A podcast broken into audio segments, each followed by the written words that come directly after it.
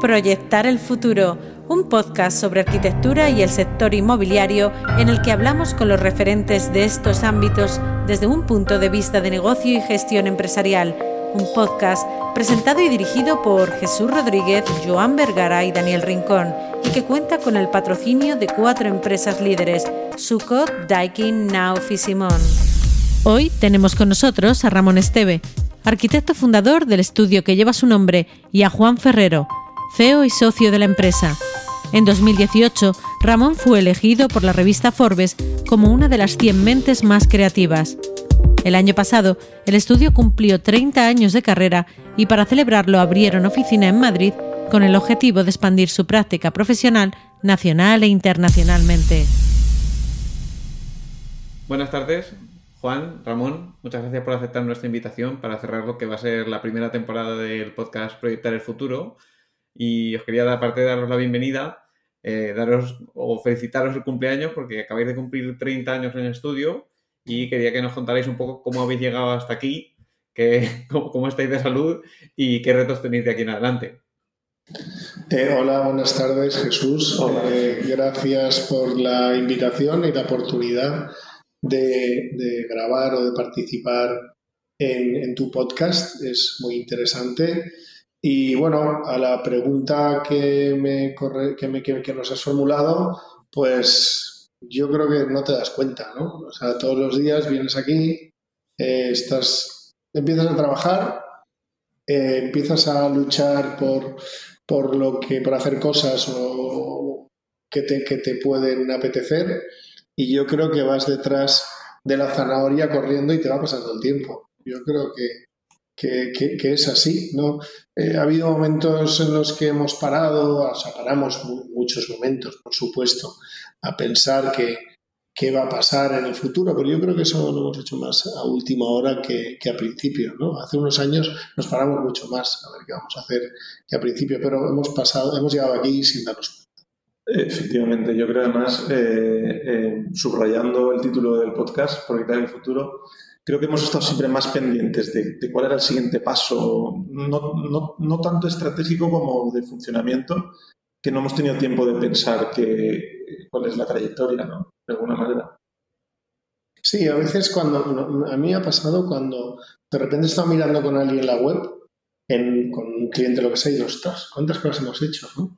Pero, pero no te das cuenta. Yo creo que eso le, le debe de pasar a la mayoría ¿Y qué retos tenéis a futuro? Porque como justamente decís que eso es lo que os preocupa. Pues mira, los retos sí que, eh, sí que yo creo que ah, desde hace un tiempo, tiempo a esta parte, sí que Juan y yo hemos, hemos dedicado, hemos prestado mucha atención a intentar hacer un plan estratégico a futuro. El problema que tenemos es que eh, hay algo bueno y malo de este estudio y es que hacemos muchas cosas.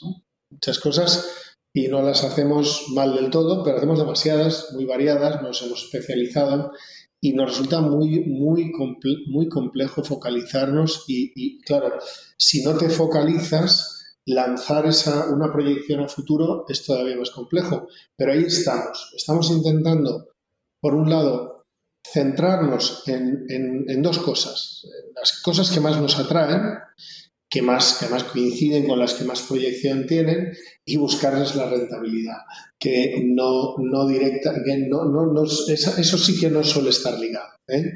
O sea, lo, lo que te apasiona y lo que te resulta rentable no siempre está ligado.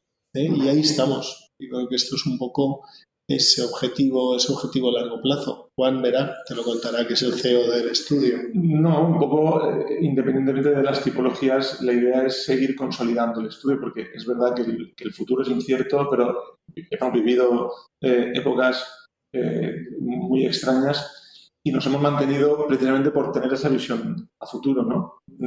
La diversificación que dice Ramón, pues, pues es un problema a la hora de enfocar, pero luego a la hora de, sobrevivir es, eh, tiene, tiene una ventaja, ¿no? O sea, lo que es muy difícil es mantener un equipo eh, mediano, grande a nivel nacional, a lo mejor, porque ya los equipos pequeños eh, son de una o dos personas en España. mantener un equipo así que, pueda, que tenga la capacidad de atacar cualquier proyecto ¿no? de, los que hacemos en, cualquier momento. ¿no? Eso es lo que es complicadísimo. Llevamos un tiempo, eh, yo creo que anclados en una tierra de nadie que, que no somos un estudio pequeño, no somos un estudio artesano que pueda dedicarle, eh, ¿sabes?, sin estructura, como suele ser la mayoría, y muy apasionados, pero sin, sin, sin ningún no sé, eso, sin, ningún orden, sino al revés. Yo creo que aquí estamos muy bien estructurados, eh, pero, no llegamos del todo a tener una sistemática de una empresa más grande. Estamos intentando dar este salto y, llevamos unos años que lo estamos, que, parece que, llegamos, pero no acabamos de llegar. Y, y, ahí está. Realmente, si tuviera que decirte lo que los objetivos actuales, más que una ambición a nivel a nivel proyectual, que yo creo que las ocasiones nos van apareciendo y si no las vamos buscando, por suerte, cuando nos hemos presentado a concursos estos últimos años, la proporción de concursos ganados ha sido muy alta, pero tenemos, yo creo que ahora mismo aquí confesamos un problema más interno que externo. O sea, tenemos muy buena aceptación al exterior, una proyección, una visión de, de externa del estudio yo creo que, vamos, para nosotros más que satisfactoria, pero, pero tenemos el, en casa tenemos que conseguir eh, una estructura sistemática que permita afrontar, eh, afrontar esos proyectos eh, de, una, de una forma estructurada. Lo más que también estamos en, en un país que es complicado porque estamos compitiendo contra estudios que no lo tienen y, tenemos un contexto complicado. Eh, eh, nos, yo creo que sería muy interesante salir fuera, eh, pero cuando sales fuera, que sobre todo en los países maduros, porque yo creo que los países desarrollados son en los que más se reconoce el trabajo de pensar, el trabajo que hay detrás de un proyecto. Y, pero ese salto es muy difícil. Ese salto necesitas estar capitalizado y tener además una estructura interna muy buena. Ya te digo que la tenemos, estamos en ello. Sobre todo, yo creo que lo, que lo más importante es que tenemos proyectos, o sea, que tenemos solvencia y que estamos invirtiendo en ese camino. Y yo creo que cuando consigamos eh, configurar el estudio de esa forma y, y empezar a afrontar todos los proyectos así, yo creo que, podremos, que podremos crecer dentro de esa línea sin, sin sobresaltos. ¿eh? digamos que es lo que nos pasa. ¿eh? Vamos para arriba, para abajo, para el medio, es un poco eh, la locura. Que además yo creo que es lo que le pasa a todos estos estudios intermedios. que no estás, no estás jugando en la liga de los grandes, pero tampoco ya puedes jugar en la liga, en la liga provincial. Eh, eh, estamos ahí en ese impasse, ¿sí o no? yo, no entiendo de fútbol. ¿eh? Creo que también un poco respondiendo a tu primera pregunta de los 30 años, al final este es el, este es el ejemplo, ¿no? Que estamos permanentemente, después de 30 años, esperando dar un salto. esa actitud de, estar inquietos en el sitio que nos toca y estar mejorando, estar visualizando cuál es el siguiente escalón, eso es lo que nos, nos, nos, ha traído hasta aquí, sea, sea esto lo que sea, pero con la, con la inquietud de, estar en una especie de, mejora continua eh, constante, ¿no? Hablabais justo hace un momento ¿no? en esa dicotomía ¿no? de la pasión y la rentabilidad, ¿no? Y hemos dado por hecho que os hemos invitado a los dos. Estás tú, Ramón, que eres el arquitecto fundador de, del estudio, pero también está Juan, que es el CEO. ¿Desde cuándo ya tenéis, de hecho, esa estructura bicéfala, ¿no? ¿Desde cómo surgió esto? Porque no es muy común en muchos estudios. Normalmente solamente aparece una de las figuras que intenta ejercer de todo, ¿no? Pero vosotros sí que lo tenéis distribuido. Pues yo no sé si la versión de Juan y la mía será la misma. yo creo que vamos a intentarla decir. Si quieres la dices tú primero y yo. No, no, te toca a ti. Dila tú, va, dila tú, dila tú. Esta vez te toca. Bueno, eh, eh, yo creo que nosotros llevamos juntos muchos años y, creo que, que, también fue una cosa natural sin, sin pretenderla porque de alguna manera eh, lo que hicimos fue, eh, bueno, aislar el trabajo más complicado de, dirección creativa, que ahora le ponemos nombre a todo esto, ¿no? pero en aquel momento no, no sabíamos un poco cómo, cómo denominarlo.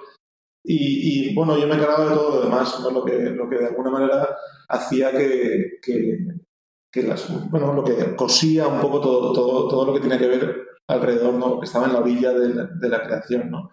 ¿Hay algún día concreto, ¿no? hay algún hito en el que, en el que podemos ver eh, el inicio de, algunos procesos? Que si tenemos tiempo luego te, te, podemos ir contando, pero vamos, no sé si... Aquí, aquí Juan, aquí eh, yo creo que lo que fue interesante aquí es un poco el que cada uno viera su sitio de una forma natural y que yo me enfocara hacia esa parte, si quieres, más creativa y más... Yo llevo la parte de, creación, la parte de divulgación y la parte empresarial fuera Juan, porque además es que fue el que la descubrió, porque yo al final como creativo cargado de, prejuicios y, y manías, que es además que es lo que tenemos todos los arquitectos y es lo que se encargan en las escuelas de meternos, de inculcarnos, ¿no? ¿Eh? Y por eso los ingenieros nos pasan por arriba y por abajo y por en medio, porque nosotros somos artistas, ¿no? Entonces, eh, entre Juan, Juan y yo, y como, como hermanos casi que somos, pues nos dimos cuenta que él tenía una capacidad de, de gestión y de organización y de, y, una serenidad, porque yo, yo al ser, tengo ese carácter, aunque no sé si lo, si, no me conoces, no lo parece, pero yo tengo esos picos, ¿no? De euforia y luego de repente me, agobio y cambio tal. Sin embargo, él es más tranquilo, es más sereno y, fue dándole estabilidad a, a, la, a, esa a esas puntas que, que, pueden tener mucho valor de creatividad y tal, pero que si no están detrás estructuradas se, desvanecen y se pierden. Entonces, eh, eh, hemos ido con, asumiendo los papeles y yo, eh, claro, yo lo, empecé yo y él, y él empezó colaborando conmigo y él es sociólogo mío. Fuimos poco a poco, pues un poco descubriéndonos el uno al otro y, y, haciéndonos los sitios, ¿no? Y, y Juan, además, una vez cogió el papel, y si alguna cosa que no es correcta me la corriges, Juan, pero el, Juan, hay una cosa, hay, un, hay unos saltos, como decía él, que hay, que es, yo me acuerdo una de las veces que, que fue una conferencia estas del colegio que hablaba de arquitecto como empresa, no sé si fue Raúl el que la daba, y vino eufórico, ¿no? Y dijo, joder, tío, estamos haciendo el tonto, ¿no? Y, y, y, por ejemplo, esto, es decir, hay que ganar dinero, ¿no? Esto que parece que aquí cuando hablas de dinero para los arquitectos es, el maligno, ¿no? En cuanto como no haya recursos, es imposible que haya creatividad. Entonces, separamos muy bien, otra cosa que hemos conseguido hacer dinero, que eso de momento aún estamos en ello, pero sí que es verdad que lo tenemos bien estructurado y que ha estado muy claro siempre las dos figuras. O sea, todo lo que es el estudio, todo lo que es la parte empresarial, la, la ha llevado Juan. Juan se ha formado además en esto, ha hecho másters, ha hecho, ha hecho un camino, por ahí yo llevo al camino de, que parece que esté más definido, porque sí, es el papel, digamos, que más comúnmente eh, se le asigna a un arquitecto. Yo he ido por ahí y Juan ha ido, que yo también le he ayudado, digo, le he ayudado, no le he ayudado, le he acompañado, porque cada vez que él descubría algo, eh, pues lo compartíamos y, bueno, pues algunas veces le costaba convencerme, pero, pero sí, pero luego, otras veces ahora yo creo que hay días que Luego, cuando ya lo asimilaba yo, le convencía yo a él de lo que él me había dicho hacía medio año. ¿eh? Entonces, claro, aquí nacemos de, algo que fue una ventaja y, y a veces un inconveniente. Tú lo sabes, Jesús, y que es que yo no he trabajado nunca en otro estudio. Yo antes de acabar la carrera, con unos amigos, nos presentamos a una propuesta para Kodak de Stan, lo ganamos y ya con eso empezamos eh, empiezo solo, porque uno es de Galicia y la otra amiga era de Madrid. Y, con esto, como tengo recursos como para pasar casi el año con dos proyectos, pues voy haciendo cositas y, a, los pocos años entra Juan. Entonces, no, no tenía referencias. Juan fue el que empezó a estudiar cómo eran todos los estudios, cómo podía ser un estudio, romper todos los, la, la, la mitología negativa ¿no? que, tiene, que tiene la arquitectura con respecto a una, a una, gestión. La empresa, ya te digo, que era algo, algo que, que, solo tenía connotaciones negativas. En cuanto los mejores estudios del mundo son empresas brutales con todo lo bueno que puede tener una empresa. ¿eh? y, eso es lo que hemos intentado hacer, digamos. Y ahora lo bueno es que como no hemos estado en ninguna empresa, el modelo de empresa que hemos hecho es el nuestro. Entonces, pues bueno, eh, fallan algunas cosas, pero en otras yo creo que funciona muy bien. Y, y bueno, de hecho, como mínimo, funciona también que dicen que de cada 10 empresas, a los 5 años quedan 5 y a los 10 años queda una. Nos llevamos 30 años y, y, espero que duremos más, toco madera, pero estamos aquí y, con altibajos vamos, vamos para adelante. ¿eh? Vamos para adelante. Solo que es verdad que nos gustaría dar este salto, que, además tú estás ayudándonos también, eres parte del equipo en esto, que estamos ahora empeñados en que nos hemos cansado de estar en el, en el sitio que estamos. Yo creo que estamos en un momento que ese salto que ha dicho Juan, que queremos dar, eh, que siempre no acabamos, muchas veces porque queríamos y luego a lo mejor cuando había que hacer lo que tenías que hacer para dar ese salto, eh, reculábamos. Yo creo que, que, es el momento, ¿no, Juan? Que estamos más alineados en esto. También el equipo parece que empieza a alinearse. También el equipo es fundamental. También hace tiempo que contáis con, con otras figuras, o sea que el salto lo lleváis preparando tiempo. Hace tiempo que contáis con consultores de estrategia, consultores de marketing. Es decir, claro, eso, eso es lo que decir, una vez, eso fue Juan, cuando, cuando lo descubrió Juan eh, esa posibilidad, eh, es, es, lo importante. Es decir, lo que hizo fue empezar, aparte de formarse, empezar a, a contar con consultores externos que nos contaran cómo eh, psicólogos de empresa, que digo yo, viendo tus, tus fortalezas y viendo tu, tus, tu, perfil, recomendándote modelos de estudios y, y, y estructuras de estudios que te pudieran encajar. Y así, así hemos ido haciendo esto resulta que nos dimos cuenta hace también mucho tiempo que, que lo difícil, eh, aunque a nosotros nos pareciera fácil, eh, el talento, la, la, creatividad, la diferenciación la teníamos y lo fácil que estaba inventado, que está, todo, que, está en los libros, esto nos lo, nos lo seguíamos inventando todo el rato. ¿no? Y entonces esa orientación a la, a la creación, eh, a veces desde el caos, ¿no? de, de, absolutamente todo, es lo que no tenía ningún sentido. ¿no? Hay una anécdota muy, muy gráfica, ¿no? que es al principio Ramón iba a, a defender los honorarios y los, los, montábamos los dos en el estudio, pero él siempre venía como él, él estaba enfocado en el, con el proyecto y hablaba del proyecto, eh, me parecía que, que, aquello ya estaba cerrado. ¿no? Y un día, no sé si estuvo, estabas enfermo, no sé, no, no, estaba preparado, pero fui yo a defenderlo y yo me tiré dos horas, de una manera inconsciente también, dos horas explicando todo lo que hacíamos para hacerle el proyecto. No, no hablábamos del proyecto, sino, sino de, de, de, todo, de toda la cadena de valor que tenía ese proyecto y que Ramón daba por hecho que, que, que la otra persona tenía que saberlo.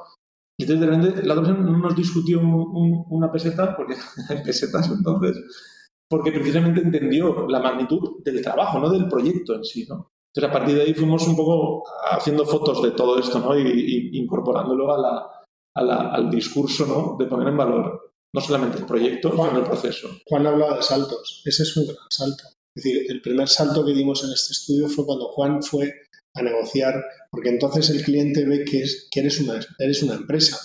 Porque si no, eh, cuando voy yo a pedir los honorarios que sean, uno te está mirando y dice que este coge eso y se va al Caribe a tomar el sol. Y sin embargo, cuando va Juan y dice, mira, no, primero este señor hace esto, pero luego detrás de él hay cinco personas, tres, dos, cuatro más esto, que van a hacer que pase esto, esto y lo otro, y el resultado es ese. ¿no? Entonces, eso, pulido con el tiempo y mejorado y tal, pues eh, es lo que, lo que el gran, yo creo que uno de los grandes saltos donde Juan pasó, porque Juan empezó como creativo también, es que Juan es creativo, que aunque que la parte empresarial es creativa también, te digo creativo plástico, ¿eh? sí, porque además, yo, no, no te creas, yo que soy arquitecto y creativo, que estoy en la parte, digamos, reconocida, me harto de decir que la creatividad está en todas partes, que es una trivialidad, pero parece que no es tan evidente. Eh, yo, para mí, la imaginación, no sé, cualquier empresario de cualquier startup o tal, que de repente algo que vemos todos lo convierte en negocio, vamos a ver, esto está... Si, si, fuera tan trivial, ya te digo yo que no iba a subrayar la frase esa que, que has hecho tú en un resalte cuando publiquemos este podcast, ¿eh? Lo resaltaré, la creatividad está en todos lados. Está en todos lados. en la gestión. Claro, es que la gestión también. O sea, el, el, el, el hacer un, el, gestionar una cosa enfocada de una forma u otra hace, hace que, que funcione que, y, y, o que no funcione. ¿no? Entonces, eh, eh, ya te digo, yo, ese, ese fue uno de los grandes saltos. Cuando Juan de repente, él, él, yo conmigo no se hablaba de tema económico. ¿Eh? Y parece también muy evidente, pero no lo es, porque vas ahí y tal, tú te pones rojo, verde, muchas veces además era gente conocida, con lo cual era todavía peor, y, al final eh, esto ha funcionado muy bien. Luego también la parte, cuando digo empresa, es que es toda la empresa, toda, toda la parte, una parte importante que también Juan ha hecho aquí, estamos hablando Juan todo el rato, ¿eh? va a salir aquí, que está bien, porque siempre hablamos de mí, hoy toca hablar de. Pero toda la parte de recursos humanos la he llevado siempre. Yo también soy temperamental, me enfado, no sé qué. Yo me enfado y me olvido al día siguiente, a los dos minutos. Pero, sin embargo, Juan no. Juan es, no se enfada, pero las cosas las estructura y lo que se tiene que hacer se hace, ¿sabes? Entonces, eh, bueno, pues eh, hay cosas que se pueden hacer mucho mejor, pero en cualquier caso yo creo que todas esas cosas las hemos hecho con, yo creo que, que, funciona bastante bien. Yo creo que eh, nos analizamos para ver qué, qué, tenemos que hacer para dar ese salto. Pero yo creo que, que tenemos estamos cerca ya, Juan. Lo que hemos ganado, yo creo que, todo, este, todo, este todo este entrenamiento que hemos ido haciendo con los años es una estabilidad eh, de estudio, porque mantener un estudio con 30 personas tantos años, que decir, ni para adelante ni para atrás, es, decir, es muy complicado. A nosotros nos cuesta mucho esfuerzo estar donde estamos eh, y, mantener esto, ¿no? Yo creo que y esa, esa combinación ha generado esa estabilidad, ¿no? por un lado, pues, eh, tenemos un equipo, ya no es solo yo, hay un equipo, hay un staff que está, que está gestionando todo esto para dar precisamente libertad a Ramón y también al equipo, libertad creativa para poder hacer las cosas que hacemos, ¿no? Entonces, al final esa, esa estabilidad, eh, que una pata no, no, lastre la otra, ¿no? Y que de alguna manera profesionalicemos todo lo que se puede profesionalizar para poder ser eh, como un taller de dos locos, eh, como al principio, para poder ser creativos 100%, eso es lo que yo creo que... Una, de las cosas que, que, rompe todos los prejuicios que tenemos los arquitectos de serie es la empresa como algo que pueda estar o sea, digamos, en contra de la creatividad o de la calidad de arquitectura, es todo lo contrario. Es decir, nosotros siempre decimos lo mismo. Juan, Juan y el equipo de Juan, el tipo de gestión, recoge y nos, nos, nos eh, sintetiza, digamos, nos deja solo la parte creativa, que ya es que aún también hay una parte de gestión que tiene que ver con licencias y todo esto.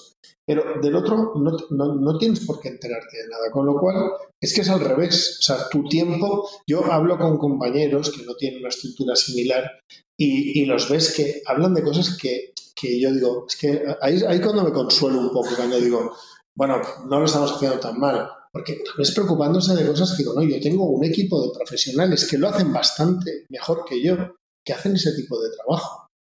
¿Sabes? Claro, yo estoy, yo estoy con Juan, Juan me comenta todo, yo, yo le comento también todo, pero al final las decisiones de eso eh, las toma él, ¿no?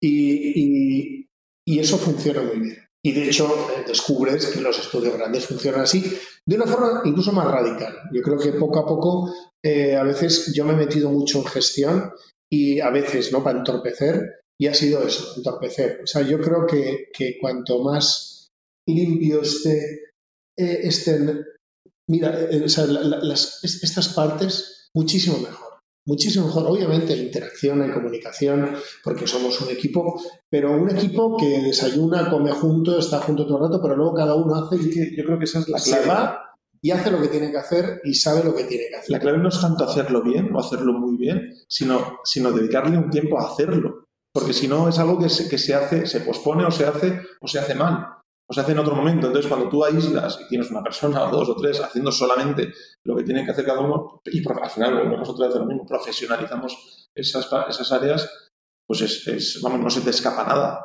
Luego lo harán mejor o peor, pero en cualquier caso hay, alguien asignado ¿no? Algo, algo habréis hecho bien porque eh, indudablemente tenéis una marca, ¿no? Y hay una parte de la marca que yo, creo que viene de, de, dos lados y ahora me decís cuál, qué peso tiene cada una, ¿no? Había una parte que es de comunicar sea, de cómo comunicáis lo que hacéis. Entonces, el peso de la comunicación y el marketing está claro que vosotros lo hacéis porque la marca es reconocida. Y otra parte que, que quizás no habéis mencionado todavía es eh, los criterios para seleccionar esos proyectos que os llevan a ese futuro que estáis imaginando.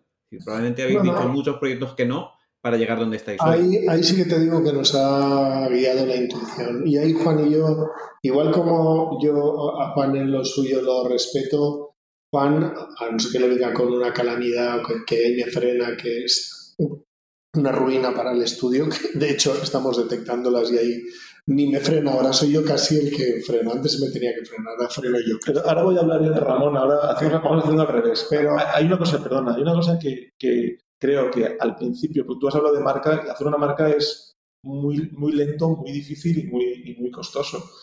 Y yo también hace muchos años un tema con las publicaciones, y es que yo creo que Ramón ha tenido la misma pulsión creativa y el mismo talante desde el día cero que yo lo conozco. Entonces, eh, estábamos perdidos en las montañas y ya tenía, la, visualizaba los proyectos igual. pero no había público. Y lo complicado era que alguien comprase aquello, ¿no?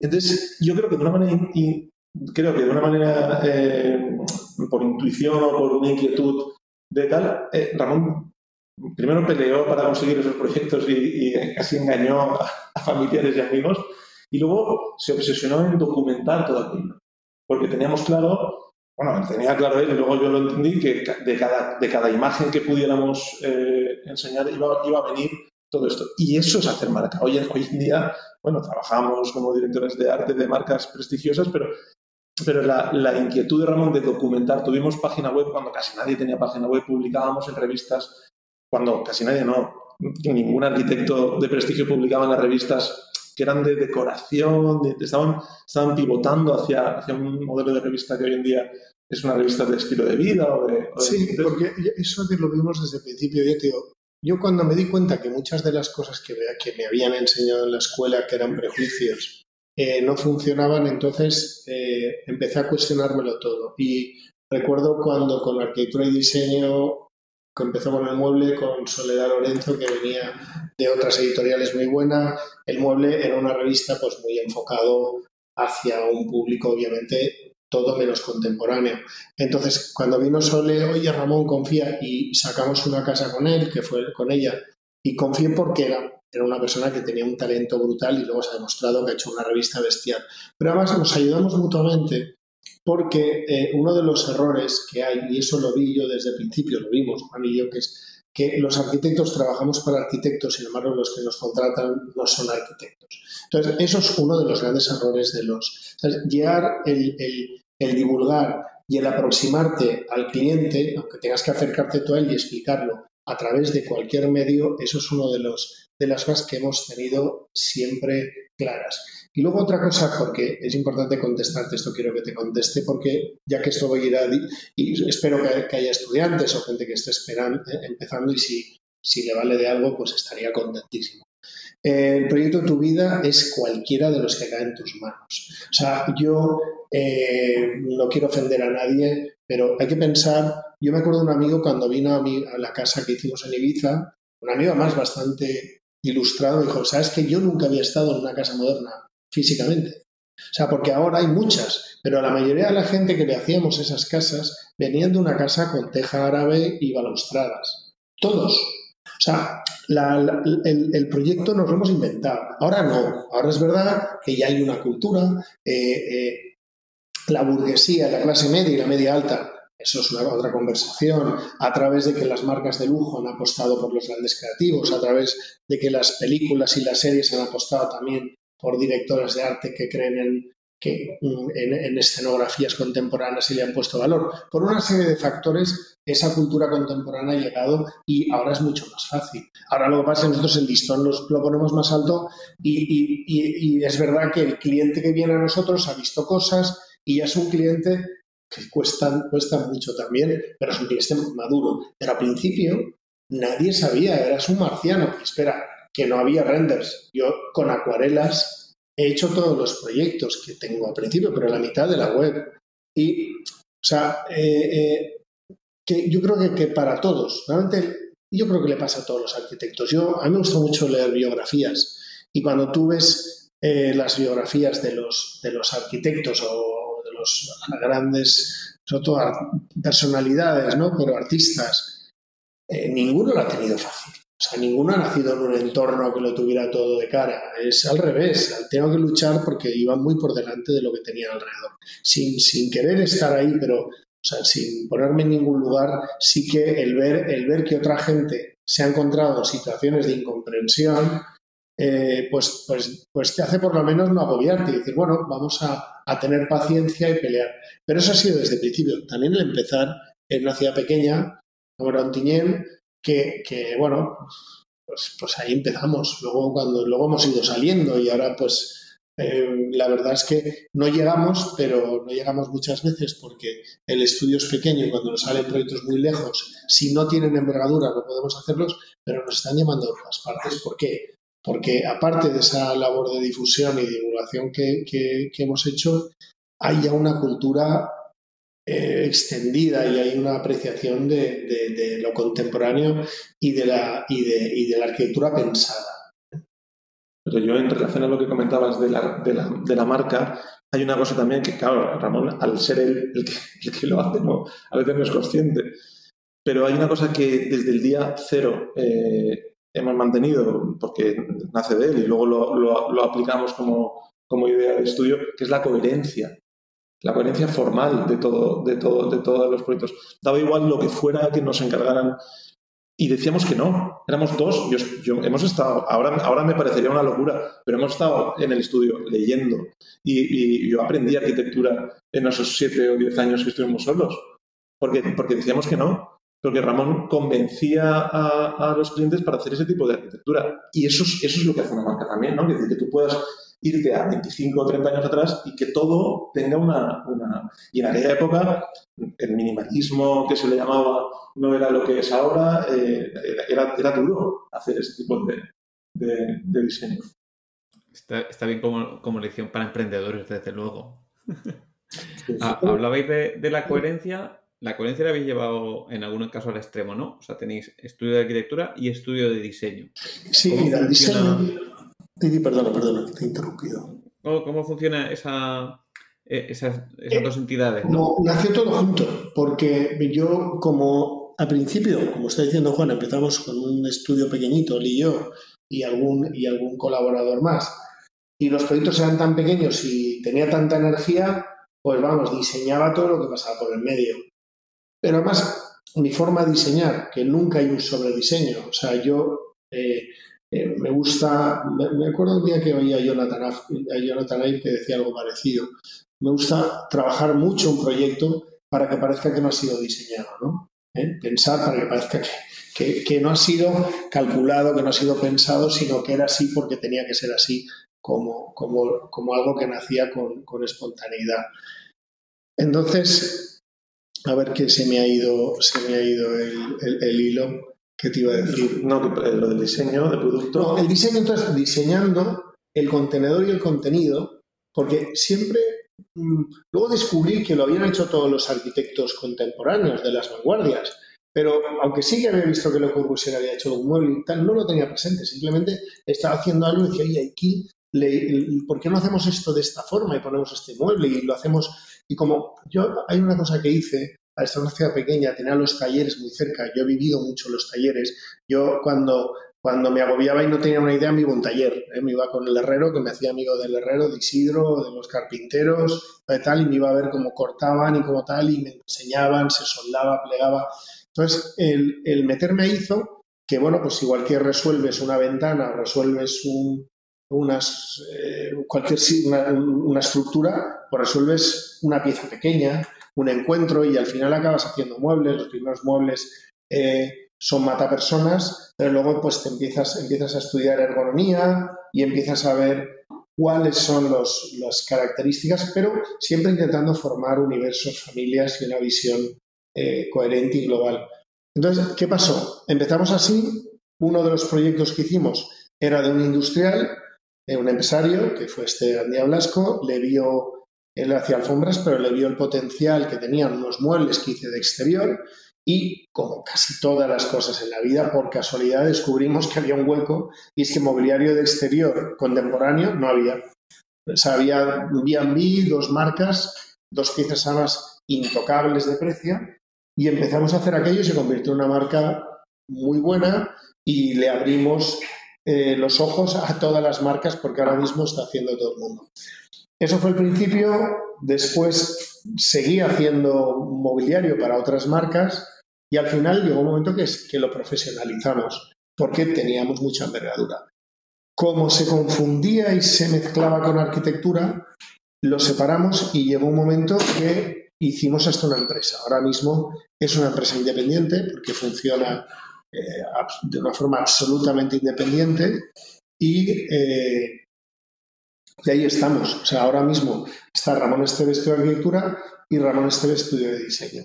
Y el Estudio de Diseño tiene un equipo independiente. Ahora mismo incluso físicamente lo pusimos en, en un estudio independiente que está enfrente, vamos, desde las ventanas nos vemos, pero, pero ha funcionado fenomenal. Y de hecho nuestra intención es hacer, hacer algún, alguna, algún, alguna escisión más, si fuera posible, en un futuro, dentro de la propia estructura de la visión de lo que es el, el universo de la arquitectura, que es un universo muy amplio. Algo así os debe haber pasado también porque a día de hoy tenéis un, estudio especializado ¿no? en distintas tipologías de edificios. ¿Cómo llegasteis un poco a eso? ¿Fue también de una forma orgánica o qué parte tiene de, estrategia? Eh, eh, también empezó orgánico y luego fue estratégico. Eh, como siempre. A ver, yo creo que las cosas te las encuentras, pero tienes que descubrir el valor que tiene. ¿no? Yo creo que a todos las oportunidades nos pasan por delante, ¿no? Y de hecho a nosotros nos han pasado muchas que, nos han pasado de largo y, no las hemos sabido ver y otros sí y las han aprovechado. Entonces, en este caso, nosotros pues cuando empezamos a hacer arquitectura sanitaria, arquitectura cultural, pues lo que hemos hecho es esta arquitectura que es más edificio público, aunque sea privado y público, hemos obviamente un equipo que se ha dedicado a desarrollar más ese tipo de proyectos y los residenciales, y dentro de los residenciales varias tipologías, hemos hecho otros equipos. Aún así, lo bueno de tener un estudio con un poquitín de tamaño, somos un estudio grande, arquitectura somos unos 25 y diseño unos 5, somos 30 más o menos. Eh, eh, lo bueno es que a la hora de hacer, una, de hacer un, enfrentarnos a un proyecto con más envergadura, tenemos equipo eh, coherente y cohesionado que da respuesta a un proyecto grande. Entonces, eh, podemos hacer un proyecto de una unifamiliar, que es lo más pequeño y lo más complicado del mundo, a todos los niveles, y podemos hacer también un centro cultural, como estamos haciendo varios, o un hospital. Lo de la, especialización tiene también que ver con la necesidad de enfocar. Es decir, como somos un estudio eh, que no tiene una especialización, una especialización como estudio, eh, en cambio, sí que eh, tenemos eh, experiencia en diferentes tipologías y un poco la idea de hacer equipos o áreas especializadas tiene que ver con, con, poder sacar partido a esa experiencia y a, esa, y, esa, y ese foco de una manera puntual. Entonces, al final, el estudio tiene una marca, es un estudio con una vocación transversal, pero tiene especializaciones que, internas que funcionan como pequeños estudios independientes ¿no? a la hora de, de optar a, proyectos. Hay otra cosa que ya habéis implementado porque ya tenéis suficiente escala, que es el BIM. ¿no? Actualmente ya tenéis una BIM Manager dentro del estudio, hace años que invertís en el BIM. ¿Qué retos os ha supuesto el BIM o qué retos tenéis a día de hoy con el BIM? Porque es una cosa que parece que se va a implantar, sin duda alguna. Eh, pues no lo sé, ¿quieres contarlo tú? Bueno, si no hablo yo solo. Eso tiene trampa, ¿eh? A pesadilla, BIM. A ver, esto, esto tiene que ver con lo del futuro. decir, nosotros hace muchos años compramos un par de licencias, eh, hemos estado intentando eh, ir por delante, pero bueno, no nos ha acompañado el entorno, los clientes, los, colaboradores y lo hemos ido dejando hasta que ya tenemos bueno, un porcentaje alto de clientes que, que, sí que valoran y trabajan con BIM y estamos metidos en un, en un plan que es muy complejo porque significa cambiar la, dinámica prácticamente de todo el equipo para poder estar en un par de años con un 80% del equipo eh, trabajando en BIM. Porque entendemos que en España ha ido mucho más despacio, ya lo sabemos todos, pero entendemos que, es una ventaja y, que, el mundo va a acabar en esa... a ver, el BIM, el BIM eh, pensamos que es... Yo creo que las ventajas están ahí, todo el mundo la ve, de hecho es un sistema que se ha impuesto es decir, esto, el, problema, aquí tenemos dos problemas. En España no lo está. Con lo cual, ¿qué pasa? Los organismos públicos te dicen, eh, entregan BIM, porque lo han oído y no saben lo que es. No tienen ordenadores ni para abrirlo, ni siquiera licencias. Empecemos por ahí. Con lo cual, ¿qué pasa? Es frustrante porque el trabajo que lleva es impresionante. Ahora mismo, yo creo que en un futuro eh, costará menos, pero ahora mismo cuesta más. Ese trabajo no se está pagando, no se está pagando y nos está generando uno de los problemas que, hemos tenido que, soportar, digamos, costes, eh, pérdidas impresionantes, inversiones, de, pérdidas literalmente. Porque has hecho un esfuerzo con inversión brutal eh, haciendo un proyecto en BIM y después eh, o bien una constructora, promotora, o bien un organismo público te dice, oye, me lo pasas a AutoCAD porque, porque no lo sé abrir. Entonces, es un paripé que como ellos no lo pagan y no te lo pagan, eh, pero te lo ponen en las bases, pues les sale fenomenal. A ti te supone un trauma, te supone un, el, aumentar el equipo a lo mejor un 30%, pero hablamos de esa cantidad. O sea, estamos hablando de que en la parte de proyecto el BIM puede suponer un, un aumento de un 30% del coste sobre unos proyectos con unos honorarios que llevamos muchísimo tiempo ya que están en precario. Entonces está siendo muy duro. Pero sin embargo creemos, claro, cuando hacemos algo, eh, eh, eh, yo creo que hemos hecho alguno que hayan utilizado el BIM de verdad, yo, yo no lo tengo claro. sí que hemos hecho muchos proyectos en BIM que lo hayan utilizado, yo aún no lo sé. Creo que ninguno. Los de, los de Abu Dhabi, los de Abu Dhabi más o menos, porque trabajaban en hospitales. Los, hospitales, están trabajando. Bueno, el día que trabajen en las constructoras y no te pidan que se lo pases a AutoCAD para que luego acabe el instalador con una fotocopia en el bolsillo, arrugada, rayada con un lápiz del AutoCAD y el BIM, con un montón de gente ahí haciendo eh, filigranas para meter conductos que luego el otro hace lo que le da la gana con ellos.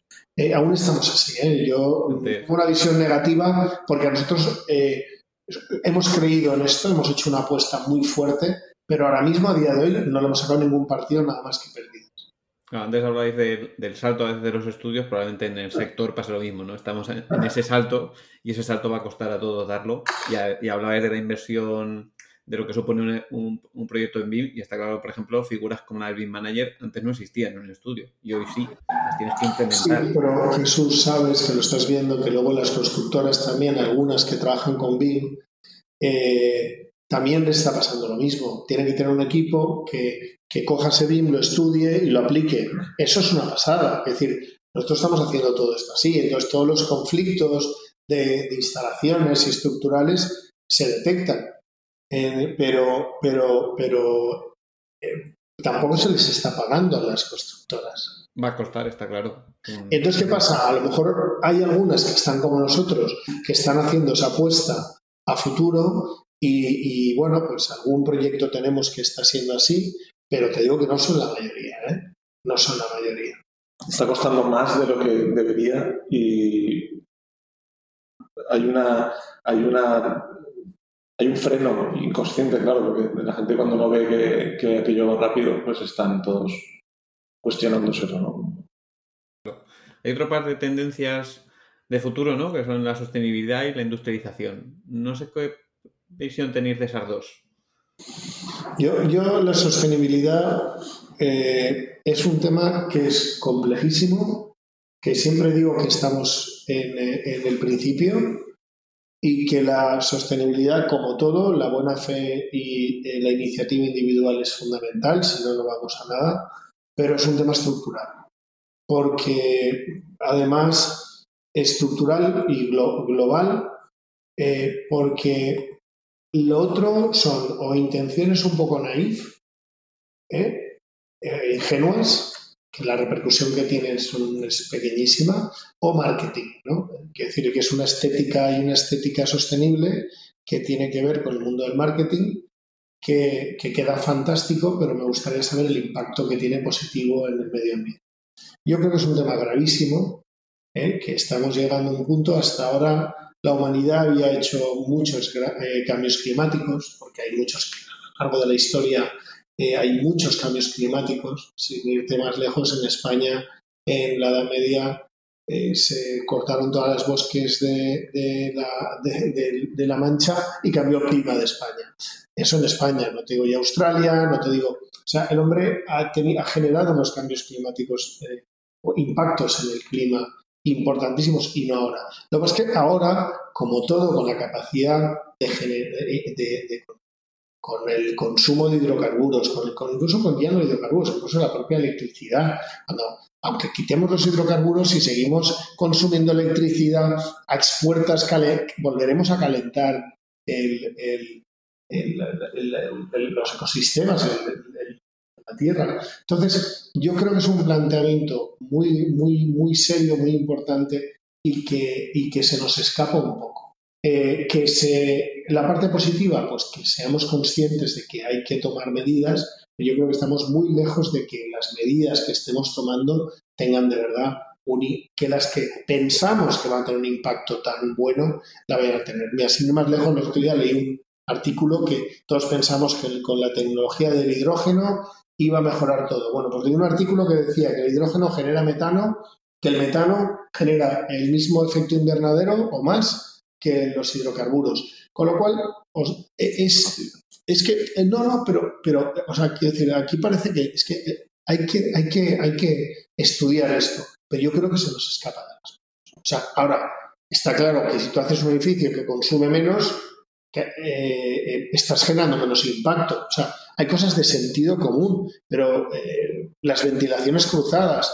Pero es que luego hay contradicciones en las normativas que que, no te, te, obligan a ventilar, pero no puedes abrir. Hay un poco de caos y, yo creo que, eh, lo más importante y lo más positivo de este momento es que somos conscientes de la limitación de, recursos y que nuestro eh, sistema tiene un límite, una capacidad de absorción de impactos. Y eso es lo más importante. Que lo que hagamos valga para algo, vale para concienciarnos. Yo creo que ya le digo que estamos lejos. Y, todo funciona eh, cuando se convierta en estándares. Yo creo que hay muchísimas cosas que se hacen que no se deben de hacer y no por iniciativa propia, sino porque no se puede hacer y se tiene que prohibir. Entonces, por eso creo que creo más en soluciones estructurales que únicamente en la buena fe de, gente eh, que es respetuosa. Eso por un lado. Y, a la hora de industrializar, vosotros que diseñáis producto, ¿creéis que estáis más cerca de diseñar una casa prefabricada o creéis que tenéis una ventaja sabiendo?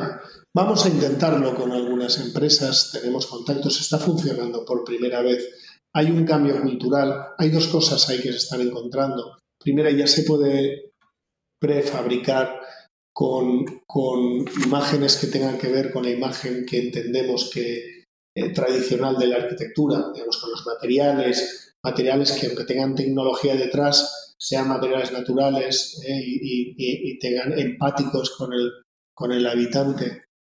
Y, la, siguiente es que la mano de obra eh, cada vez requiere mucha más especialización y es mucho más difícil disponer de ella, con lo cual si eso se concentra en un punto en concreto donde sí que la hay, es más fácil, cualquier industria, que, que tenerla diseminado, dispuesta por todo el territorio.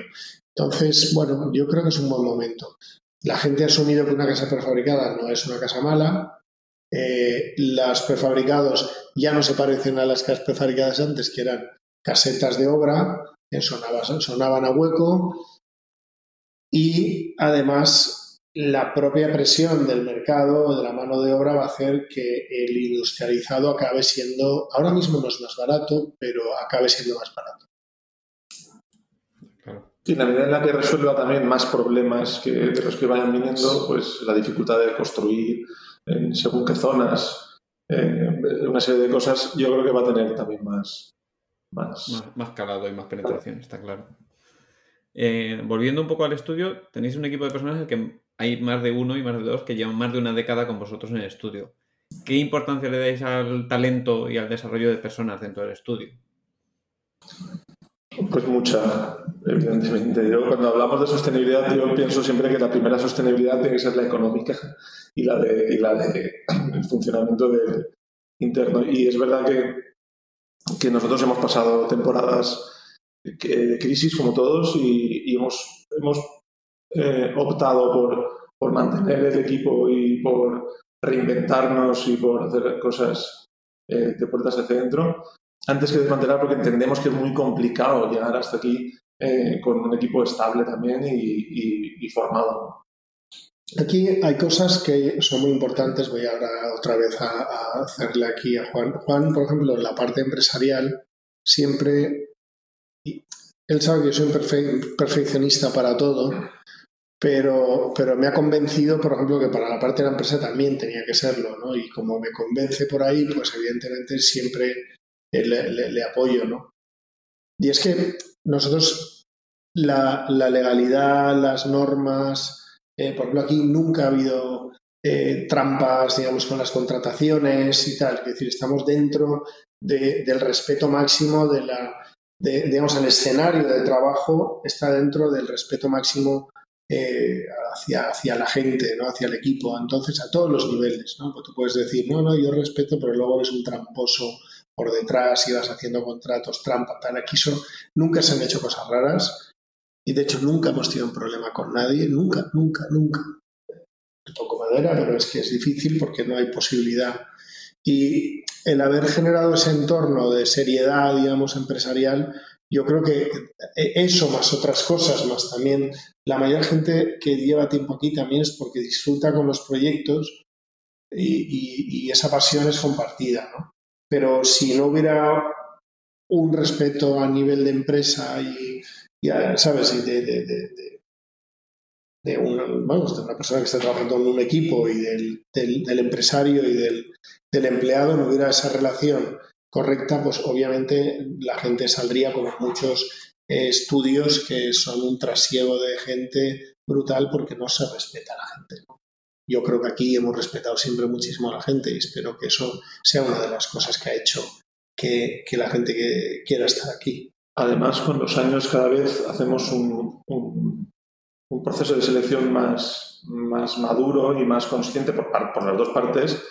Entonces, eh, al final, la gente que, que, se, que se, sube al, al, proyecto comparte ese proyecto de futuro también. ¿no?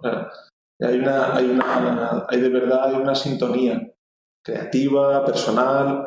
Entonces, luego es todo, como dice, una relación muy profesional y muy, y muy, y muy correcta, ¿no? Y muy, pero, pero en realidad estamos todos mirando en la misma dirección, ¿no? Eso es lo, lo interesante de los equipos, yo creo, ¿no? Curioso porque hemos hablado de, de crear marca, ¿no? De, de, crear marca como estudio, siempre de los proyectos y tal, pero es verdad que últimamente, y en arquitectura pasa muy poco, que hay marcas que se certifican como buenos sitios donde trabajar, ¿no? Probablemente no hay muchos estudios de arquitectura que se hayan, tenido esa inquietud y os la lanzo así como... Porque sí que hay certificados que, y listados de, empresas que se que certifican que son un buen lugar para trabajar, para trabajar y tienen unos parámetros, ¿no? la revista Forbes saca siempre un año, no de arquitectura, ha sacado el listado ¿no? de las 50 mejores, no, no las que facturen más o menos, sino las 50... Nosotros no, no, hemos estado ahí, pero te digo que viendo cuando hacemos, eh, cuando solicitamos currículums, viendo la cantidad de currículums que, que llegan, no debemos tener mala prensa en ese sentido. Bueno, esos todavía no saben cómo se trabaja aquí. Los que, los que no te quedas así, se corre. Sí. Habría que, que preguntarles luego, ¿no? Exactamente.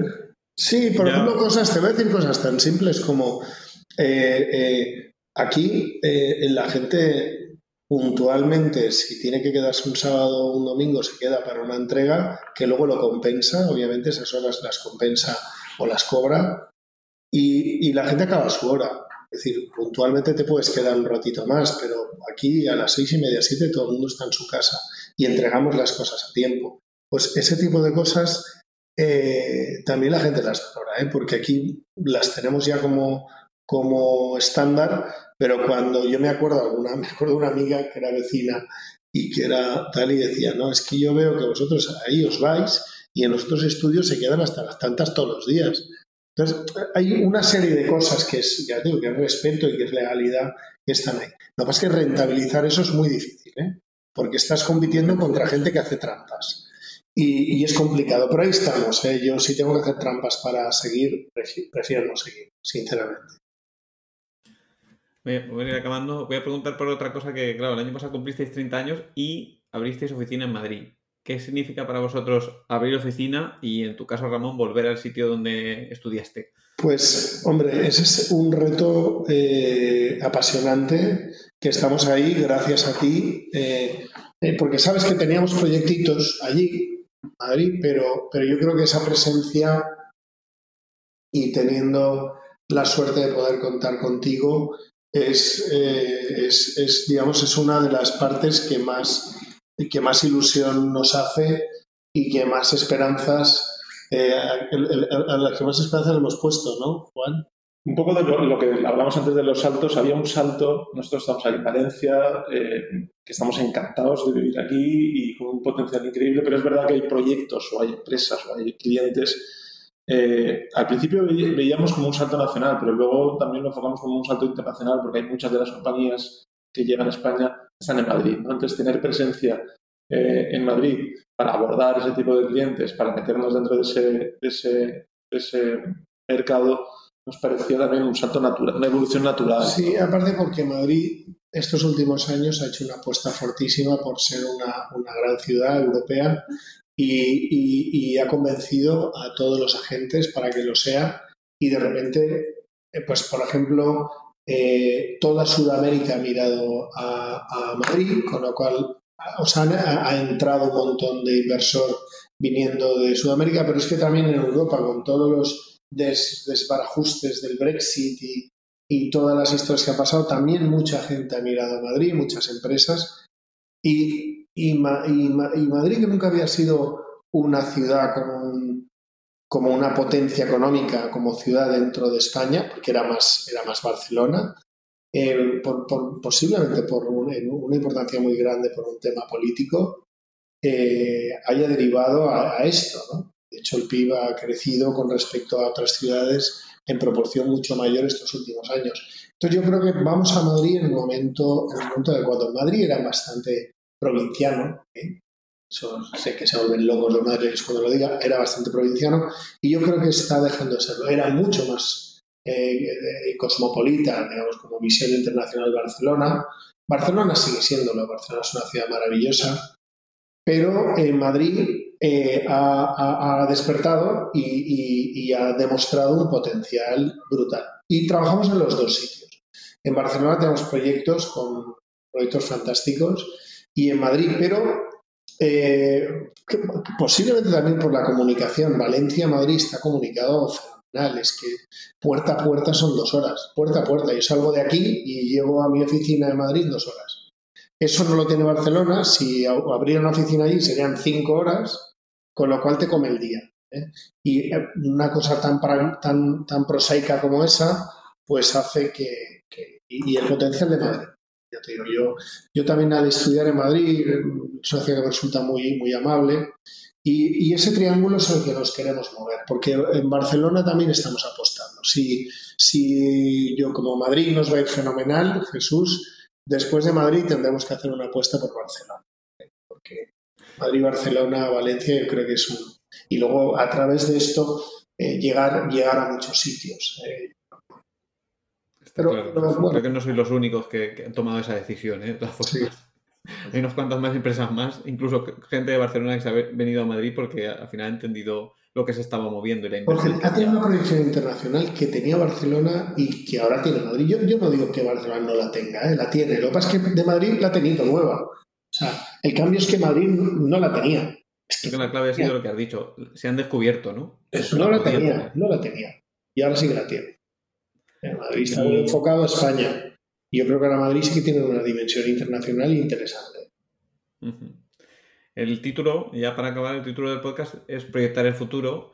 Entonces, normalmente preguntamos hacia dónde creéis que va la profesión, ¿no? Tanto para los colegas como para los estudiantes, ¿no? Que nos escuchan. ¿Hacia dónde va?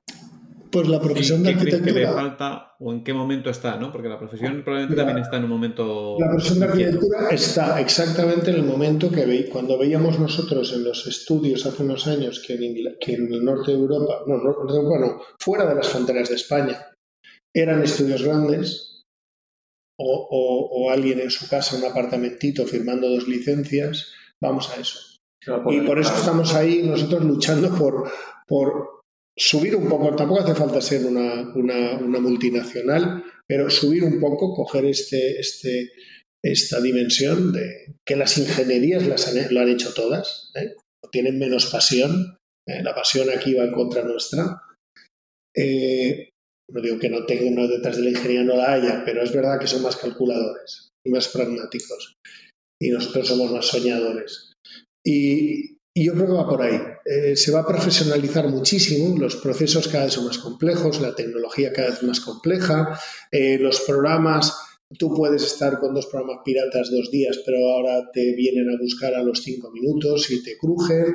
Y, o sea, todo, la, la inversión de un estudio es tremenda y la complejidad de un estudio es tremenda. Y ahora mismo eh, dos, dos amiguetes con un ordenador hacen poco, llegan a poco. ¿eh? entonces, yo creo que se va a especializar mucho todo.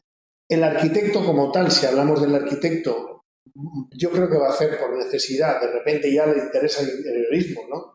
Cuando al principio nosotros hacíamos interiorismo era como un arte menor, ¿no? Estás prostituyéndote y ahora es como lo máximo. Y el producto igual, ¿no? Era como algo que inferior. Y, y se, van a, se van a hacer muchísimas cosas, que ya te digo que otros con menos prejuicios han llegado, y la, y la, arquitectura se va a convertir en empresa y va a ser grande, va a tender a ser grande, porque no puede ser de otra forma. Es que la tecnología obliga y ayuda al mismo tiempo. Es decir, eh, ahora la tecnología, la normativa, es decir, hay un componente, de, tú, para hacer un proyecto necesitas casi cuatro personas expertas cada una en una materia. Es que es una locura. Entonces eso va hacia dice va al tamaño. Yo creo que, paradójicamente vamos a ir a estudios más grandes, más profesionalizados y con un enfoque a la escala humana, a lo mejor no al bienestar, a todo eso que estamos hablando también, se va, se va a, eh, eh, Los enfoques, Juan, eh, se van a especializar. Nosotros hemos, hemos hecho muchas cosas, pero sí que es verdad que nosotros estamos con una arquitectura de mucho valor añadido, ¿no? damos mucha importancia a lo que es el resultado de la arquitectura. Eh, hay, otros que, le dan mucha importancia a la gestión o a, ¿sabes? Digamos, eh, yo creo que se focalizan como las empresas y, esto y la arquitectura se ve como un producto. Y ese producto, cada producto es de una forma distinta. Tú tienes marcas que venden lujo y otras que venden eh, precio y otras que venden. Entonces, por, coger un ejemplo que entendemos todos, y, yo creo que con los estudios va a pasar lo mismo. O sea, a veces dices, no, tienes una marca fenomenal, sí, pero un estudio que no lo conoce ni su ni en su casa a la hora de comer factura dos veces o tres lo que facturamos nosotros y gana de verdad dinero. O sea, eh, yo creo que se van a especializar y se van a diferenciar mucho y focalizar los, los estudios, pero como pasa, ya digo, como pasa con el resto de las empresas